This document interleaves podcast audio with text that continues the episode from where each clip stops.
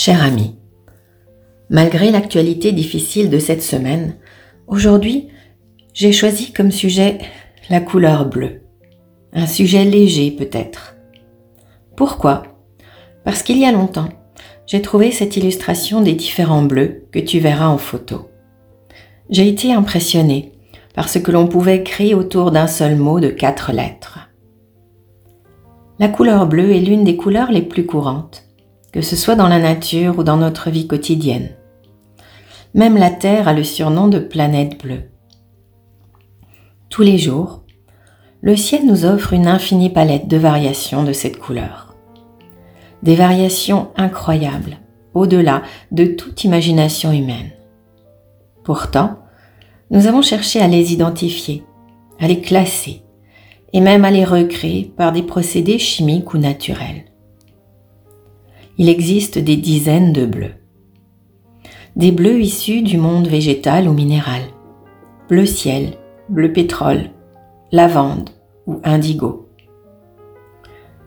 Il existe des bleus issus des pierres précieuses, comme le bleu turquoise, avec sa pointe de verre. Et celui-là, c'est aussi mon préféré. Mais aussi des bleus aigues marines, des bleus saphirs. Il y a des bleus issus du monde animal, le bleu pan, le bleu canard. Des bleus issus de la fonction, bleu roi, bleu marine.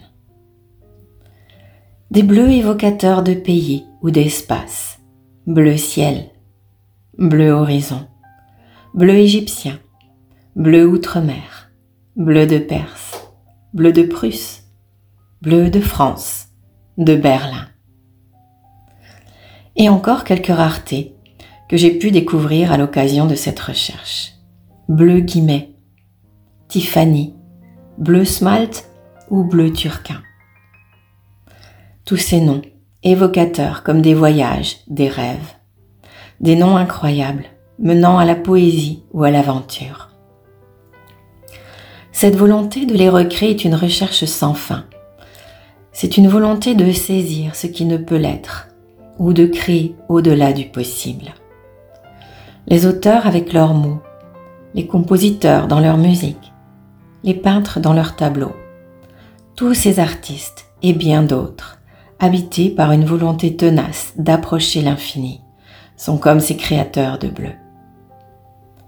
Cette recherche, ces essais, pour saisir l'instant présent, la lumière parfaite, la couleur idéale, le son pur, exigent une discipline sans faille, un dévouement total, un sacrifice. Mais cette volonté va parfois pousser la personne dans ses derniers retranchements, à la limite de la folie, lorsque la recherche se transforme en désir incontrôlable. Chacun, à notre niveau, nous pouvons vivre cette aventure du bleu, à travers nos propres passions. Volonté de perfection, de liberté, d'innovation. Nous portant dans la joie, dans la créativité, ou au contraire à l'extrême jusqu'à la rigidité, la fermeture, l'étroitesse, de vue, d'esprit. Tout le contraire de ce que nous demande cette recherche. Pourquoi ces dérives? Parce que nous nous laissons absorber par notre désir, qui se transforme en objectif plutôt qu'en outil. Parce que nous nous confondons peu à peu avec le créateur de ces bleus. Or, la source, l'original, ne peut être recréée au niveau humain. On peut seulement l'approcher. Ou alors, si, il y a bien un moyen, mais il se situe à l'intérieur de nous.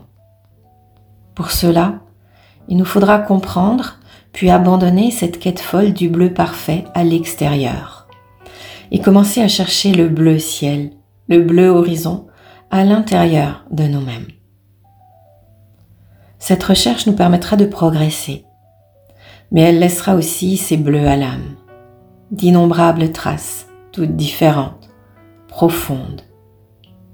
Des bleus au sens physique et émotionnel, des bleus de l'âme la colère, la douleur, la jalousie, la tristesse.